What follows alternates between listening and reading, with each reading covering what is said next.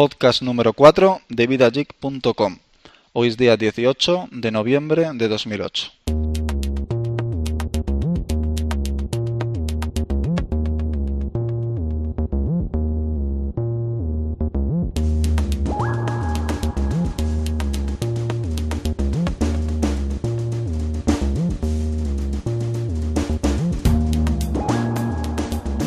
Bueno, Jaime, muy buenas, ¿cómo estás?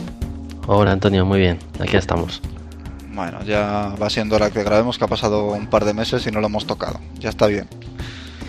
Sí, la verdad es que sí. El otro eh, parón que tuvimos fue en verano y aunque fue de cuatro meses, a ver si los próximos parones van siendo de menos en menos tiempo. Sí, vamos a ver que, como hablamos el otro día, a ver si nos lo proponemos y grabamos al menos una vez en semana o cada 15 días, a ver si somos capaces. Reservamos un día a la semana y ponernos a grabar. ¿Qué te parece? Pues sí, yo creo que sí. Lo único, a lo mejor cada semana, tan de golpe, vamos a empezar por 15 días. Y, y lo que tenemos que hacer es también buscar noticias nuevas y tal para, para comentar, ¿no? Sí, porque de momento lo estamos haciendo un poco, un poco a lo loco y no puede ser. A ver si hacemos alguno en condiciones y lo posteamos en el iTunes ya, que todavía no lo hemos puesto. Bueno. Pues la agenda para hoy va, que teníamos pensada es eh, en principio hablar un poco tema común de los últimos podcasts, iPhone y Nokia, eh, SDKs, desarrollo y tal. Y después vamos a hablar un poco como continuación del lenguaje de programación Objective, Object-C y, y versus otros lenguajes de programación orientados a objetos como Java o C Sharp y ver un poco los pros y contras. Y retomamos una sección que hacía tiempo ya que no tocábamos, que era la de las series. Así que ahí comentaremos un par de, cosillas. Bueno, yo, bueno, en el último podcast, como te he comentado antes, eh, hablábamos sobre, sobre el SDK del iPhone y dijimos que, bueno, que a ver si pues hacíamos algún pequeño desarrollo, alguna cosita y tal, para comparar un poquito los SDKs. Pero bueno, ya me has confesado que no has hecho los deberes. No he tenido tiempo. no he tenido tiempo, madre mía. Si es que mu trabajan mucho, trabajan mucho y no puede ser. Te vas a hacer, te, vas a hacer de oro. Pan. Te vas a hacer de oro. Vas a heredar la empresa. Bueno, eso seguro. bueno, pues nada, yo sí que los he hecho. La verdad que era una espinita que tenía ahí. Me apetecía empezar a programar un poquito para el iPhone y, y bueno, pues he hecho un programita, pero vamos, no, no oficial de momento. Eh, es un programa que para poderlo instalar hay que hacer un, el, lo que se llama jailbreak del teléfono, que bueno, es liberarlo y tal para poder acceder a, mm. internamente al teléfono y tal. Sí, un detalle, liberarlo, pero liberarlo a nivel de hardware algo, a nivel de firmware algo, pero no liberar lo que es para operador, ¿no? ¿O sí? No, eso es. De momento el iPhone 3G no se puede liberar como se conoce a día de hoy, ¿no? De liberar para que lo puedas utilizar con cualquier operador. Mm, de momento lo único, lo único que se puede hacer es abrirlo, digamos, jailbreak es salir de la jaula, ¿no? Romper la jaula.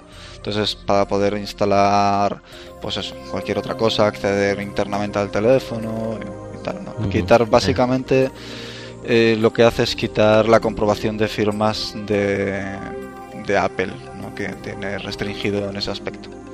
Entonces, uh -huh. de esa manera, pues puedes instalar cualquier aplicación sin firmar o firmarlas tú sin necesidad de tener un certificado de Apple y tal. Uh -huh. Es lo que necesitas hacer para probar los, las aplicaciones en tu móvil, ¿no? Porque si no tienes eso, cuando programas una aplicación, que ¿cómo la probarías en tu móvil? Sí, oficialmente, eh, si no tuvieras hecho el jailbreak, para poder, aplicación, para poder probar una aplicación físicamente en el teléfono, necesitarías un certificado que te dé Apple. Y para que Apple te dé ese certificado, tienes que entrar en su programa de desarrollo y pagar los X euros que, que cuesta cada año. Por defecto, un usuario particular eh, son 80 euros al año. Estoy viendo que en las empresas eran 300 dólares, creo. Sí, puede ser. Y era más o menos lo mismo, pero daban una opción más. Pero bueno. Sí, creo que pues sí. una opción, ¿no? De poderlo distribuir entre los miembros de la empresa o algo de eso. Sí, algo como tener incluso tu propio sitio de venta o algo sí, así me una parece. especie de App Store interna para Sí. la empresa. Corporativa, por decirlo de alguna forma. De todas formas, una introducción a App Store para, para que no se pierda la gente. ¿Qué es eso de App Store? ¿Qué inventos? Pues bueno, App Store me parece una idea estupenda por parte de Apple porque bueno, es, va a generar, bueno, está generando un negocio increíble. App Store básicamente es una extensión de la tienda iTunes, de iTunes Store, que lo que hace es vender aplicaciones. iTunes en su día pues simplemente vendía música y luego pues empezó a vender películas, luego empezó a vender series y ahora también vende aplicaciones. Entonces bueno, se está convirtiendo en una macro tienda y, lo que puedes hacer es que desde el propio iPhone tienes acceso a la parte de la tienda de aplicaciones y puedes comprar directamente aplicaciones. Entonces, para los desarrolladores es muy cómodo porque puedes hacer tu aplicación y publicarla en esa tienda de Apple. Y bueno, siempre y cuando Apple te acepte esa aplicación, que ya veremos que son un poco restrictivos, un poquito suyos en ese aspecto. Y una vez que te la aprueben, apareces en la tienda y estás disponible para todo el público que tenga un iPhone. Con lo cual mm, es una ventana de venta muy amplia. Entonces para el desarrollador es muy cómodo crear una aplicación y que esté ahí para todo el mundo. Y la política que tienen de venta es que tú escoges el precio de venta y te llevas el 70% de, de, la, de las ganancias. El 30% se lo quedaría Apple en concepto de hosting, distribución, etc. Entonces, básicamente eso es la App Store. un nuevo negocio más de Apple que está generando millones y millones de dólares es una, es una buena idea, ¿no? Porque te acerca la posibilidad de que mucha gente, muchas pymes, pequeñitas empresas mm, puedan publicar sus trabajos, ¿no? A nivel mundial. De todas formas, hay un comentario. Eh, Google está haciendo algo parecido, ¿no? Bueno, Google tiene su sistema Android y es parecido, con una interfaz parecido al de que se usa en iPhone, parecido en el sentido que es táctil y tal, ¿eh? Y que se va, parece que se va a empezar a, a usar pronto en bastantes teléfonos móviles y tal. De momento solo hay uno. Y ellos también han pensado en, un sistema de distribución de aplicaciones eh, directamente que te descargas desde el teléfono móvil conectándote a, una especie de central, ¿no? como es el App Store. Solo que en Google las aplicaciones van a ser todas gratuitas, todas. Entonces, esto tiene una ventaja y un inconveniente. Yo creo que al ser gratuitas como que no va a atraer mucho a las empresas porque no van a ver un negocio directo y, y por entonces como que le va a costar tener un catálogo grande vale eso por un lado App Store eh, desde el principio está teniendo un gran catálogo porque tiene muchas aplicaciones que de gente que desde un principio ah bueno voy a hacer una aplicación cobro dos, dólares y gano algo de dinero entonces de repente han tenido un catálogo muy grande pero lo que me he fijado es que eh, me metí en la App Store, es en la App, no, App Store. Digo App porque hay una tienda informática que se llama así. y, entonces me confundo. App Store y, y estaba así navegando y me fijé que, casi todas las aplicaciones son gratuitas. O sea, a pesar de que se puede cobrar por, las aplicaciones, como que los top, los top 10 de descargas y esas cosas son las gratuitas, ¿no? Entonces lo que me da la sensación de que también App Store, aunque pueda haber de pago, mm, la, costumbre va a ser que casi todas las aplicaciones que triunfen sean las gratuitas, de aquí a un futuro, cuando ya, ¿sabes? Porque si tienes opción de, de que haya una gratuita, te la vas a bajar. Las de pago vas a decir, mm, ¿para qué pagar si tengo una gratuita? ¿no? Yo creo que va a pasar un poco eso. Sí, es posible, pero bueno, la verdad es que hay muchísimas de pago, ¿eh? y de hecho lo que se hace mucho, lo que se lleva mucho en la App Store es sacar una versión light, una versión pequeña de la versión comercial de pago. Porque no puedes sacar una aplicación gratis y luego que esa aplicación, bueno, sí puedes hacerla que esa aplicación luego cueste dinero, pero no puedes cobrar por una actualización de esa aplicación. Es decir, no puedes sacar la versión 1.0 y luego que actualizarte a la 1.2 o a la 2.0 tengas que pagar. Con lo cual lo que están haciendo los desarrolladores es crear una aplicación con pocas funcionalidades y otra que tenga todas las funcionalidades que sea de costo, que ya tengas que pagar. Entonces, em, yo sinceramente creo que la mayoría de la gente va a poner las aplicaciones de pago, o al menos las aplicaciones interesantes van a ser de pago, porque solamente el proceso por el que tienes que pasar para llegar a la App Store, bueno, depende de la aplicación, ¿no? Pero el proceso que tienes que pasar para aparecer ahí, al fin y al cabo tienes que pagar, mm, no es mucho, ¿no? Es una cantidad, bueno, que es despreciable al fin y al cabo, pero yo creo que es interesante para todo el mundo poner una aplicación de pago. Evidentemente, si es una aplicación muy cutre o muy sencilla, pues sinceramente yo lo veo absurdo.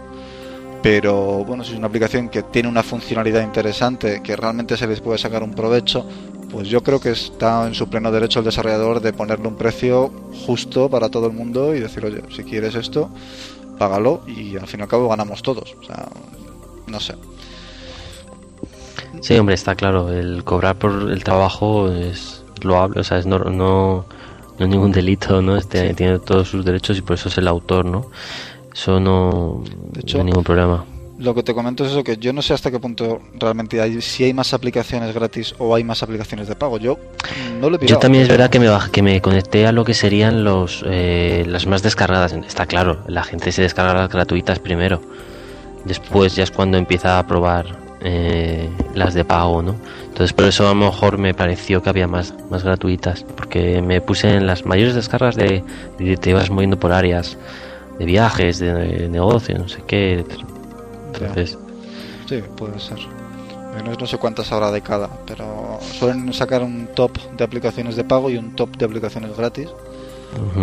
Y luego, bueno, luego tienen pues, eh, pues, las que son las principales, ¿no? Las más llamativas. Y, y luego vas no, moviéndote por categorías. Pero es lo que te digo, que no sé si realmente tienen más de pago o más de, gratuitas. Yo sinceramente creo que deben tener más de pago. Sinceramente. No, lo has usado más. Conoces más el App Store. Y el SDK, vamos a ver entonces el, no, el SDK al medio yo.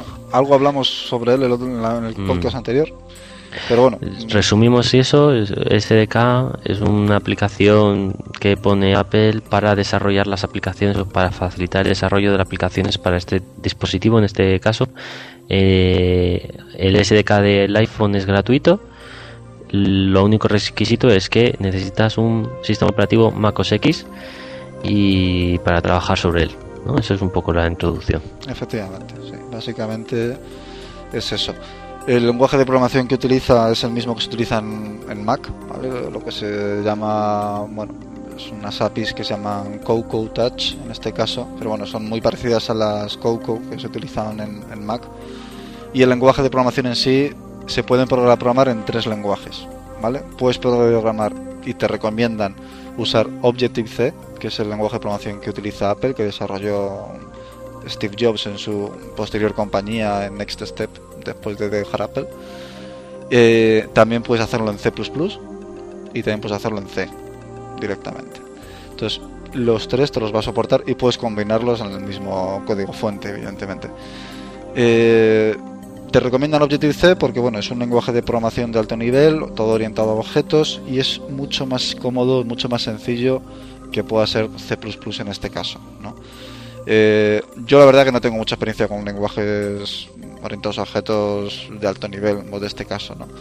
Porque, bueno, he utilizado un poquito de Java alguna vez, pero vamos, cosas súper básicas, entonces no, no puedo comparar mucho. Pero sí que es verdad que para ser un lenguaje que no había tocado en mi vida, que no lo había visto nunca, eh, el haber sido capaz de programar una aplicación que funcione, que, bueno, que está ahí, que la gente se la está descargando, que no sé, y en un tiempo pues bastante corto, al fin y al cabo han sido dos meses, fíjate, desde la última vez que hablamos del podcast yo creo que me debí de poner en cuestión de una semana y la he acabado pues a pues, otras dos semanas o por ahí, o sea que han sido cosa de dos meses aproximadamente que estuvimos que estuve que he estado de, de, desarrollo de la aplicación y en mis tiempos libres y tal. O sea que no es que le haya estado dedicando ocho horas al día.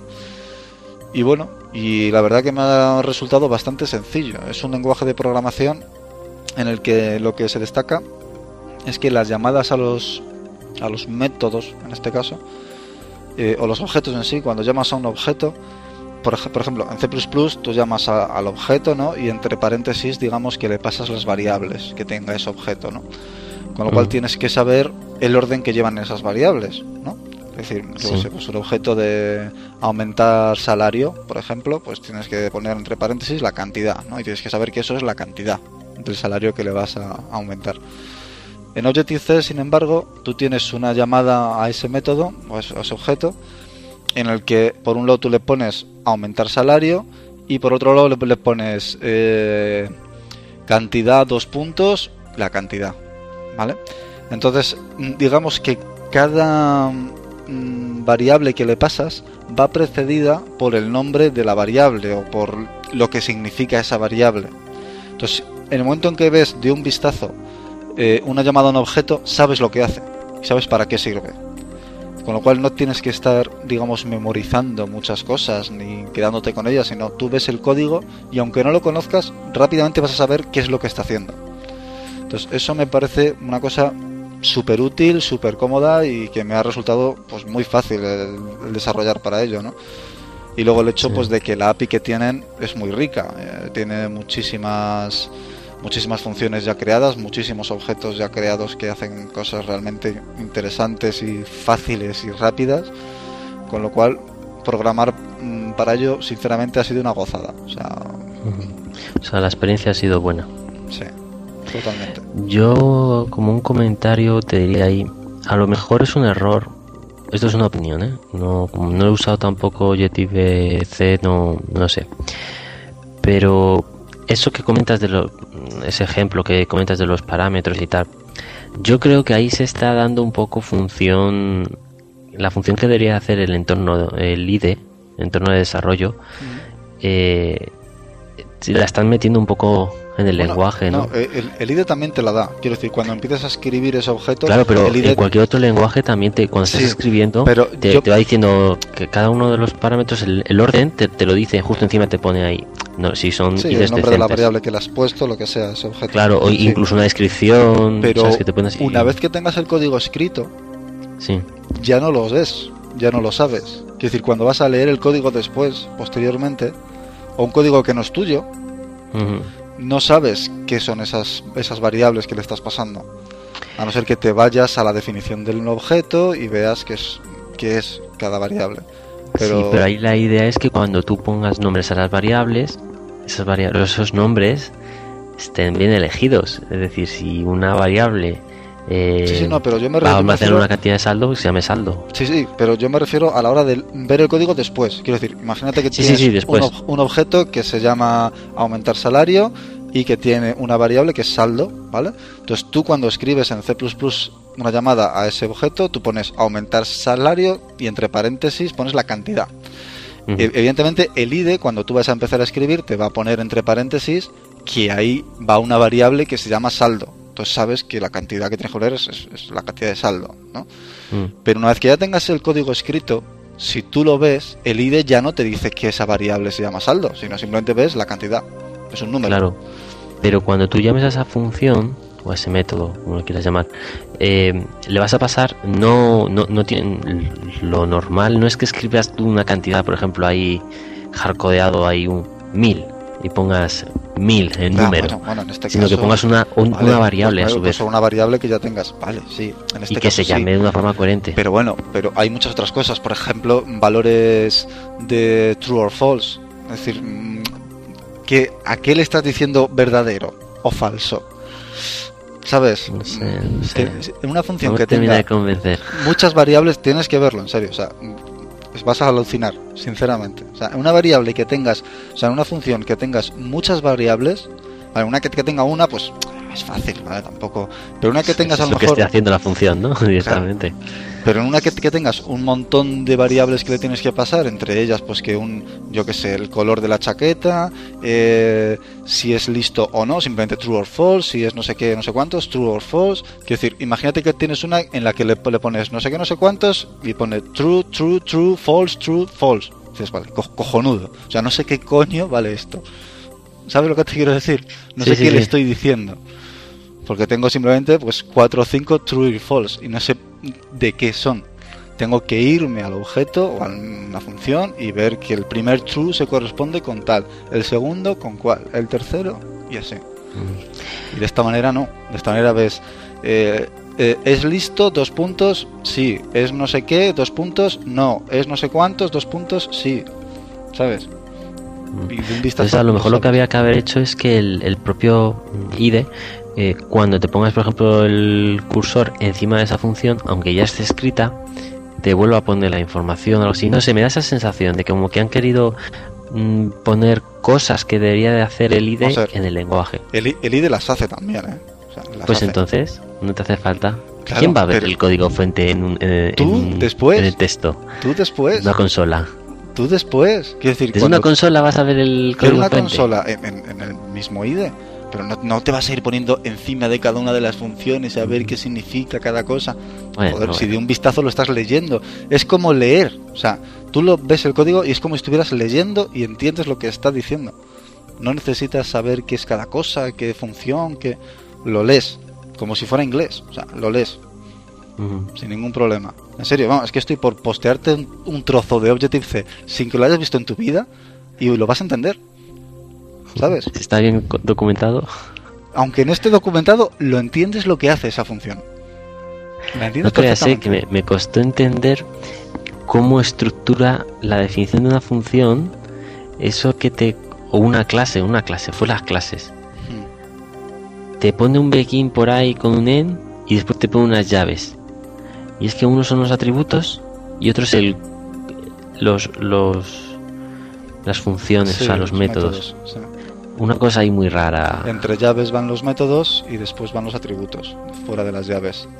Pero que van con, con un... Eso es, antes del en. Algo muy raro. Sí, eso es un poco raro. La, la, definición de la clase, bueno, es un poco extraña. Pero bueno, una vez que ya está ya definida y, ves la llamada a la clase, ya sabes para qué sirve esa clase sin, sin que veas la definición. ¿Sabes? O sea, no sé. Bueno, nos estamos extendiendo mucho sobre este tema. Mm, ¿Tú el SDK de Nokia lo has visto? ¿No lo has visto? ¿Cómo está? Pues a ver, no me lo he visto, así que no puedo hablar mucho de él, pero comento así un par de, cosas. Eh, para bajárselo, a la página de forum.nokia.com, creo que es la zona de desarrollo, y ahí tienes para bajarte el SDK eh, directamente para lo que sería Symbian, para programar en C. Un comentario. Eh, te bajas eso, ocupa un montón y ya te puedes poner a programar en él. Pero eh, la gente de Nokia ha sacado un IDE, bueno, a partir de Eclipse, usando Eclipse eh, han creado un IDE mucho más intuitivo y fácil de utilizar, pero ese es de pago. Entonces, si usas el primero, pues no sé si recordarás cuando tú hiciste algo en Symbian hace muchos años, creo que hiciste algo, ¿no? Sí, algo hice, hace bastante tiempo ya. Para hacer una aplicación era un auténtico rollazo, porque tenías que desarrollar, eh, no tenías un entorno digamos, amigable.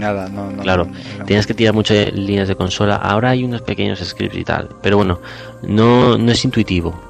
Entonces han sacado la herramienta intuitiva, pero es de pago. Entonces, eso, eso echa un poco para atrás. No es muy cara. Bueno, a ver, depende de los precios, ¿no? Es cara comparado con algo que es gratis. Creo que eran 500 dólares o algo así, una licencia. No es caro para el entorno empresarial, pero es caro para el entorno personal es una barbaridad. Una, licencia de Visual Studio vale mucho más dinero. Sí, seguro, está claro. Entonces. Pero bueno, una licencia de Visual Studio, un usuario la puede craquear. ¿Eso también? Es que eso ya son temas éticos, yo ahí no me meto. Ya. Yo no, el Visual Studio no lo tengo craqueado. Tú porque tienes una empresa y puedes pagarlo, pero cualquier persona no, puede. No, porque el Visual Studio cuando lo uso, yo ahí uso las Express Edition Ah, y ah, aparte la completa la uso para fines educativos, la universidad. Y ahí tengo licencia de universidad.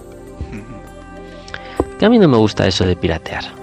Está muy ¿eh? mal. Eso está muy mal. Sinceramente, yo no digo que, haya que piratearlo, pero bueno, evidentemente eh, todos hemos pirateado en algún momento porque no podíamos pagarlo. O sea, y, si quieres innovar y quieres probar y quieres saber cómo funciona, no te queda más remedio. O sea, mm. por narices. Si no, no Ahí donde, donde creo un poco que deberían de hacer es que muchas veces mm, recurres a eso porque dices, es que antes de comprarlo quiero saber lo que estoy comprando. Yo creo que muchas veces la gente va, un poco por ahí también.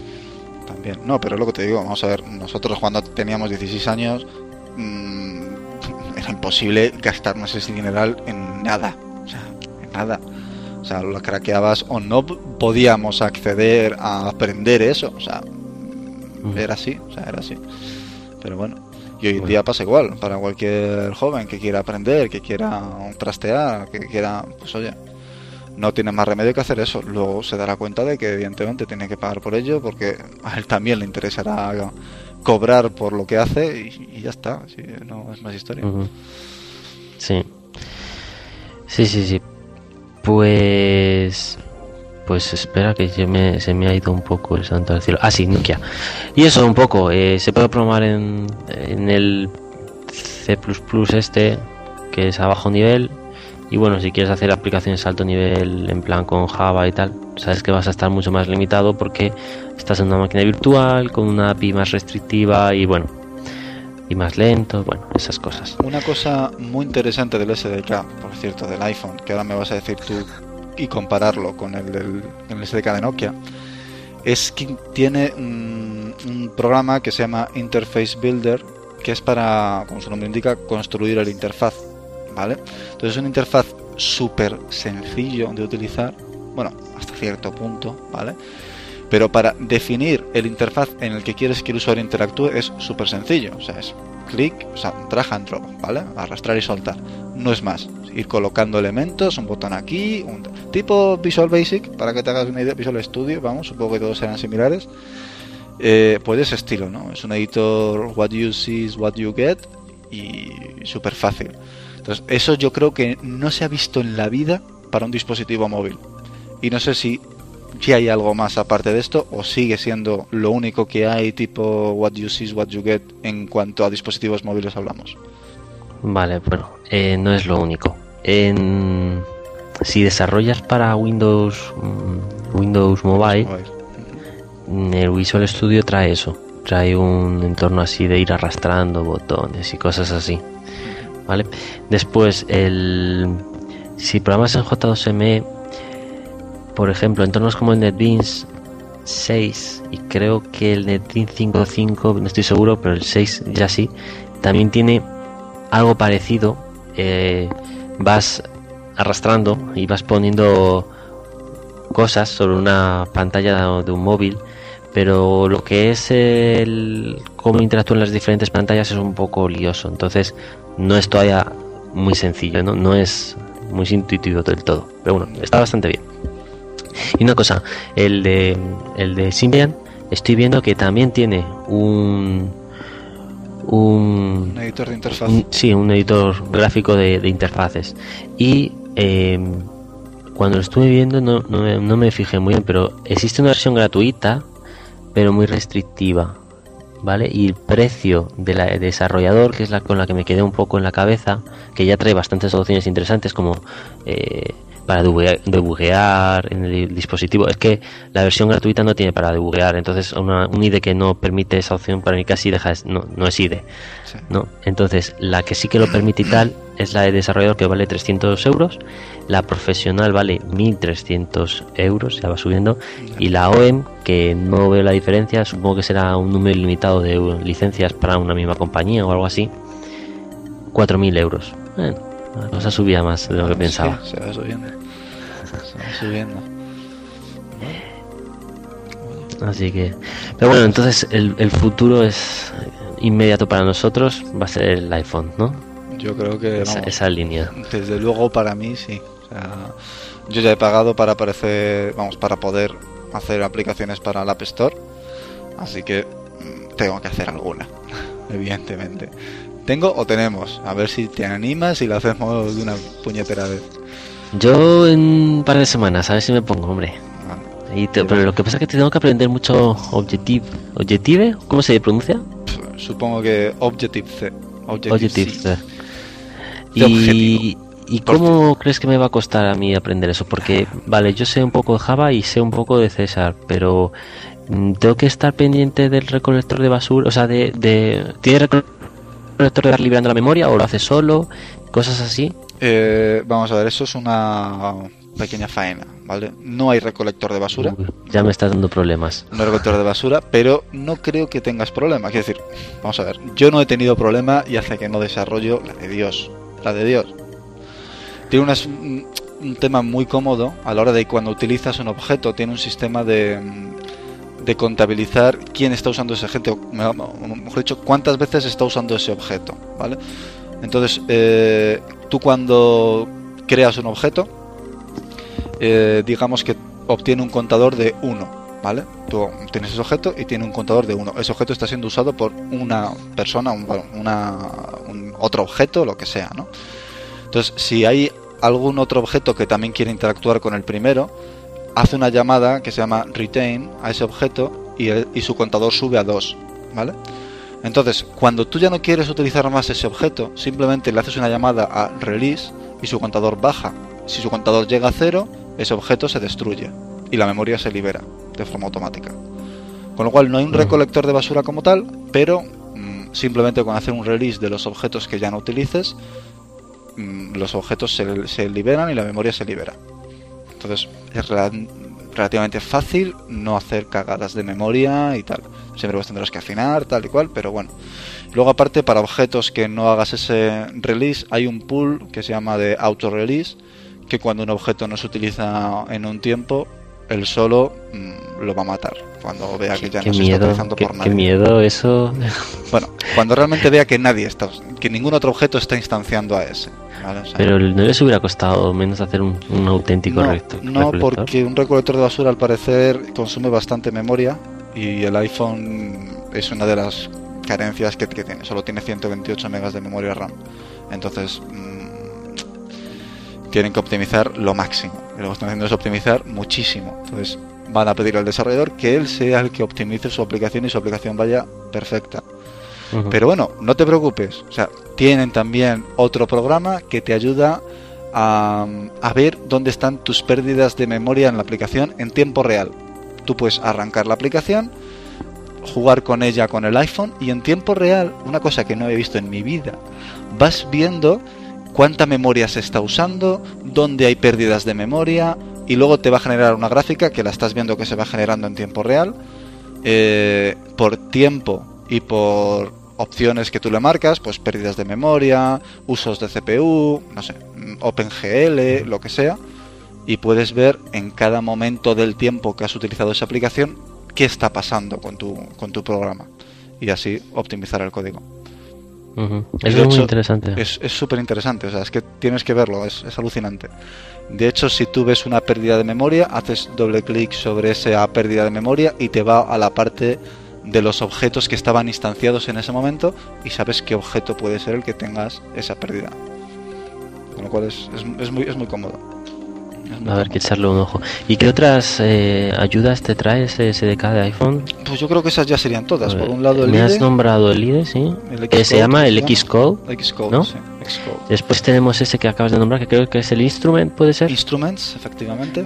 Y después el bueno el emulador, no el simulador, ¿no? Bueno, el es un simulador y el Interface Builder. El simulador es un simulador, no es un emulador, porque, eh, como su nombre indica, simplemente lo único que hace es simular la API del teléfono. Es decir, es un API de Coco Touch compilado para Intel para que funcione en un Mac.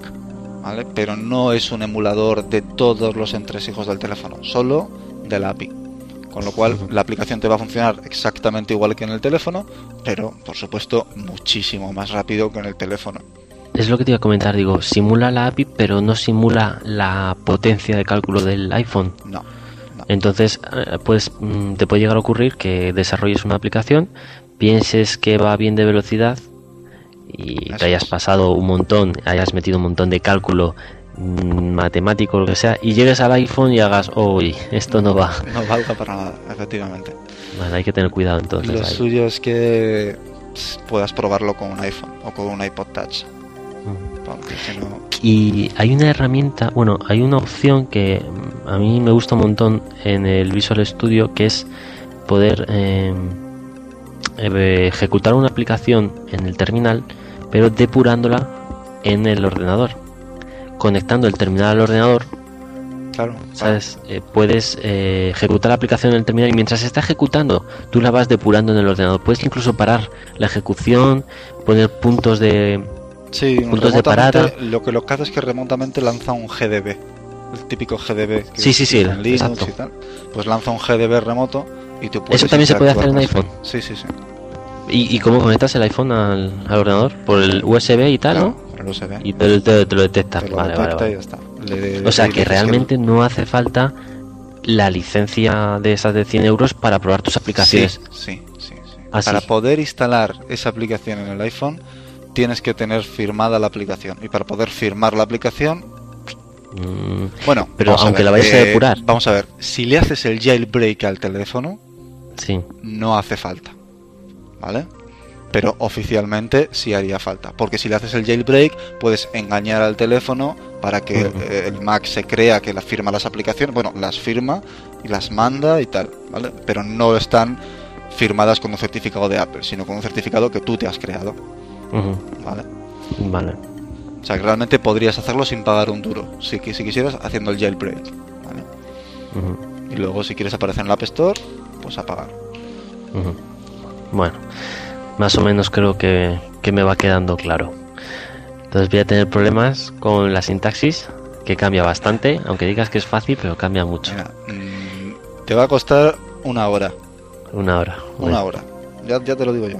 una Después, sinceramente. Eh, el entorno de Xcode, eh, bueno, creo que más o menos me puedo apañar. Y el Interface Builder también, más o menos. Aunque me lío un poco para asignarlo de los eventos, que tienes que arrastrar. Sí, Interface Builder lo que tienes es eso, que es un poco lioso el tema de enlazar vistas con ventanas y con mm. controladores de vista. Eso es lo que yo me pierdo también un poquito. Entonces, bueno, por eso me he comprado, entre otras cosas, el libro que te comenté, que bueno, ya lo comento para todo el mundo. Me he comprado un libro que, todavía no ha salido, es una edición que todavía está en proceso de O'Reilly, se llama iPhone SDK Application Development, de Jonathan, bueno, el apellido no sé pronunciarlo, es Jonathan Zadrierski o algo así, Z de Z I A R S K I. Y bueno, tiene bastante buena pinta.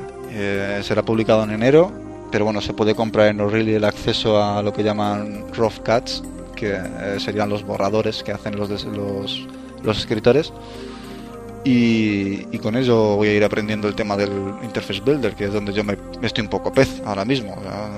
el programa que he hecho al fin y al cabo prácticamente es un Daemon, no, no, tiene prácticamente nada de interfaz. Entonces ahí donde estoy un poquito pez. Muy bien. Así que bueno, a ver si lo pues compartimos y lo lees y digamos, súper fácil. Ya verás cómo...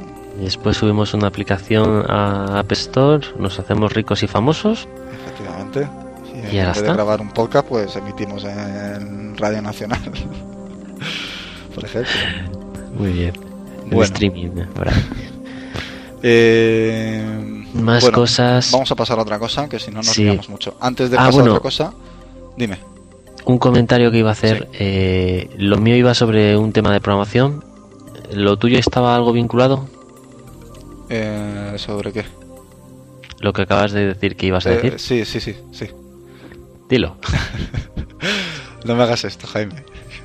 Eh, a ver, eh, ya que mm, hablamos sobre SDK, iPhone, desarrollo, tal, pues me autopromociono. Fin y al cabo, si alguien nos escucha, pues oye, si queréis decía yo que estaba startando. si queréis probar la aplicación que he hecho, se llama iLocalis. Podéis encontrarla en ilocalis.com, bueno, ilocalis.com en castellano.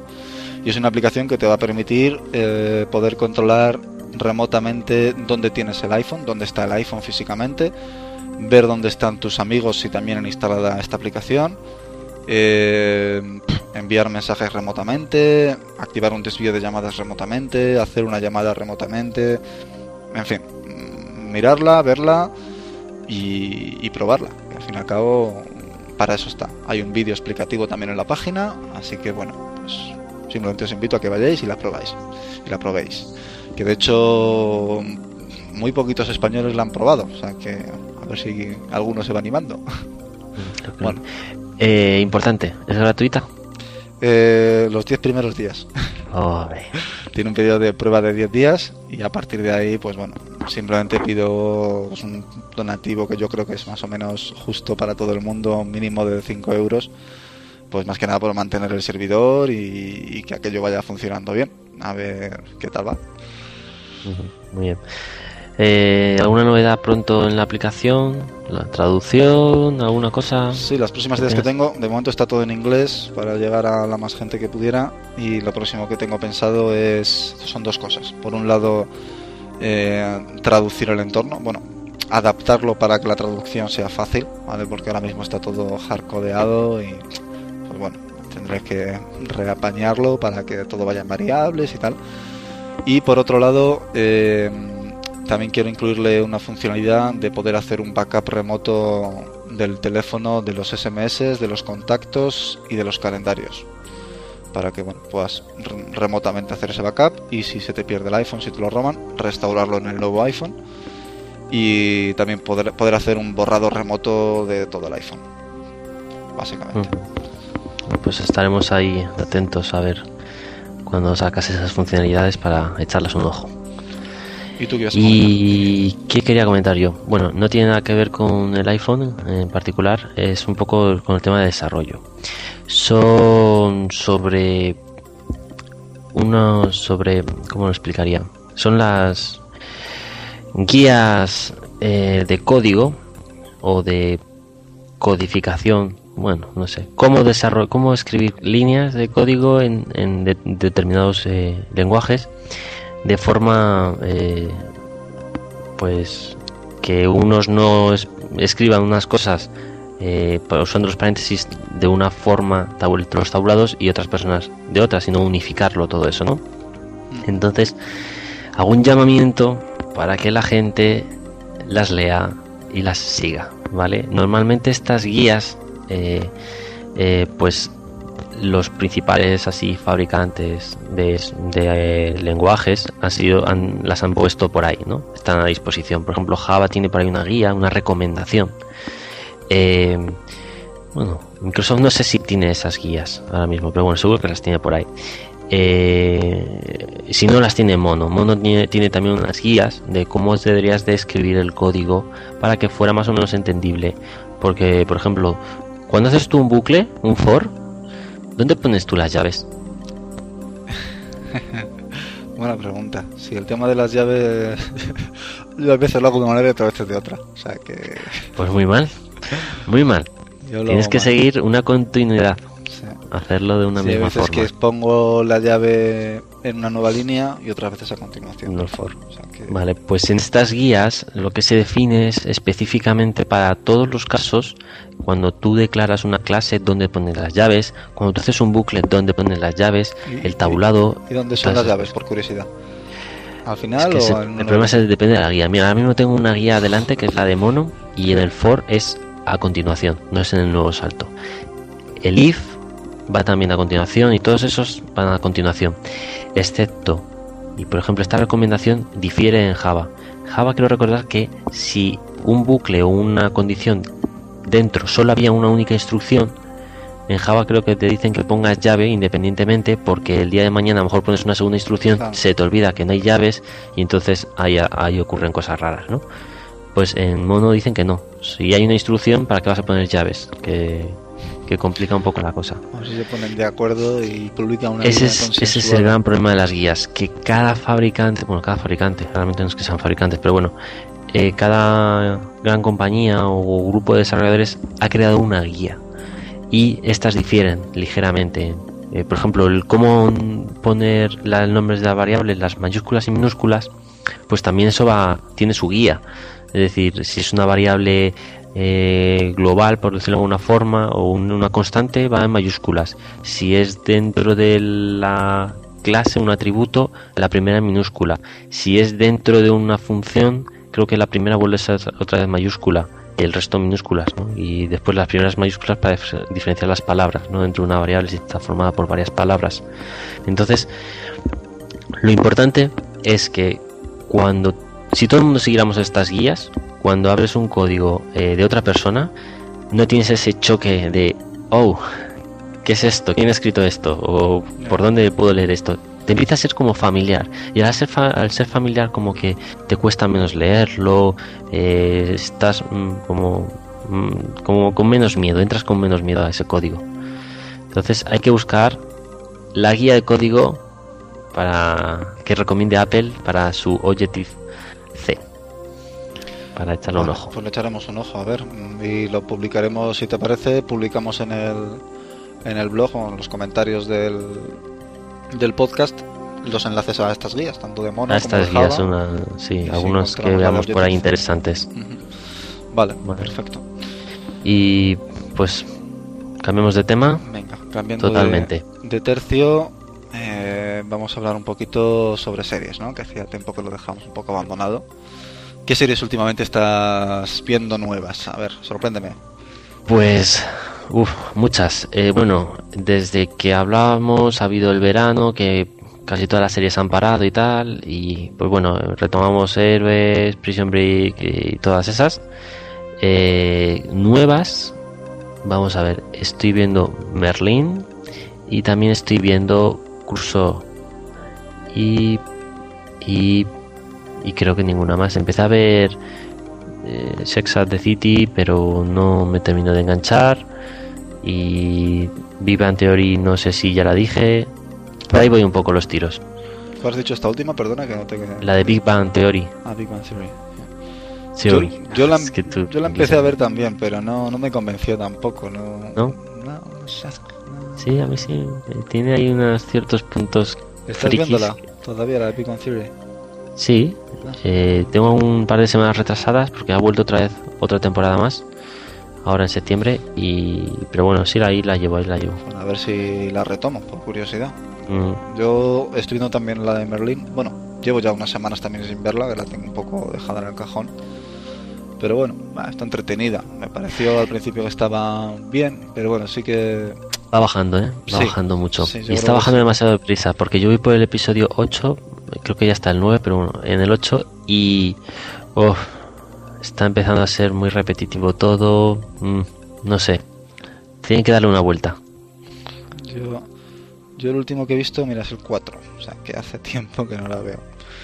O sea que, bueno, no sé. Sí que es verdad que ver los episodios, pues bueno, tienen la misma base, al fin y al cabo. Mm. Entonces, pues se te hace un poco aburridilla en ese aspecto. ¿Y la de Crusoe qué tal está? Yo no la conozco.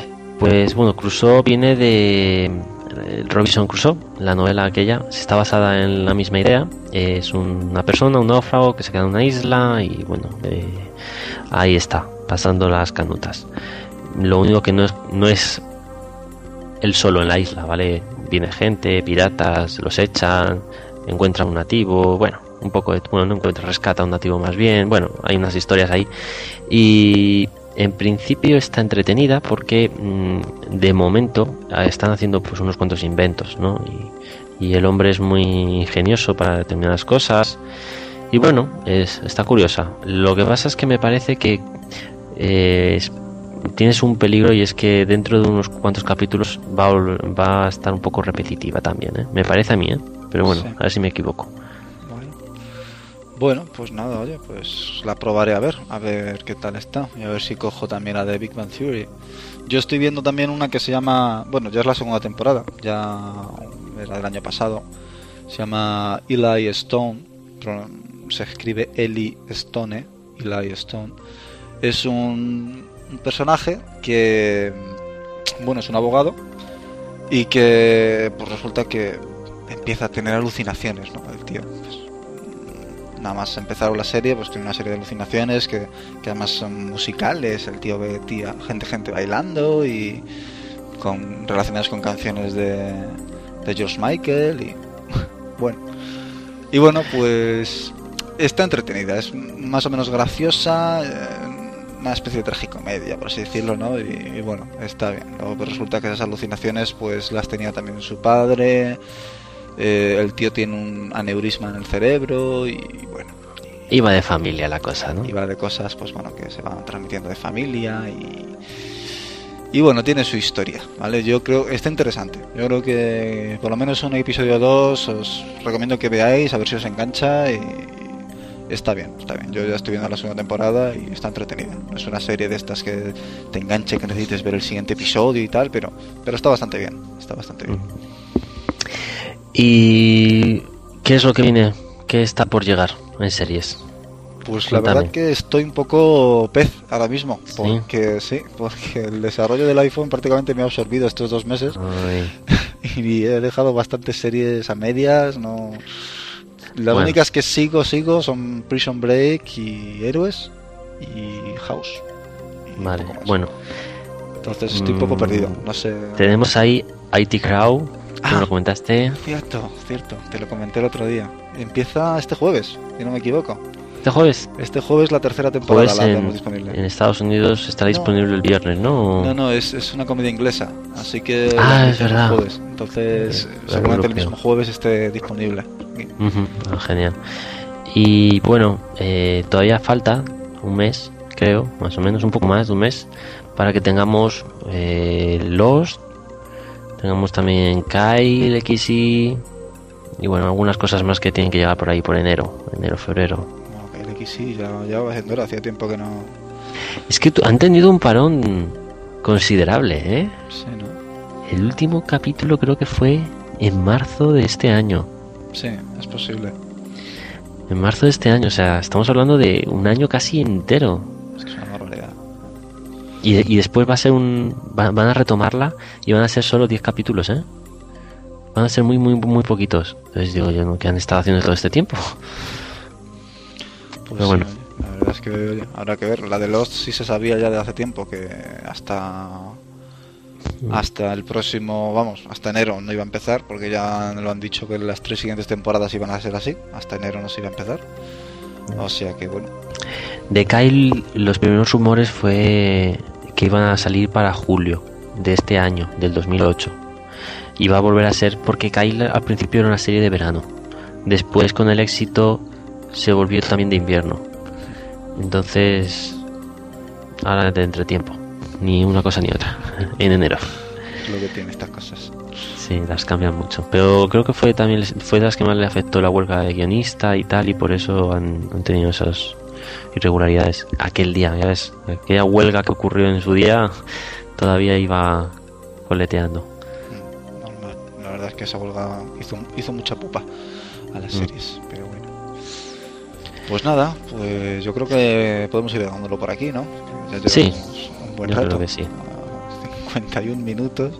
Bueno, está bien, es un tiempo razonable. yo sé que íbamos a hacerlo corto. Pero bueno. Siempre se dice.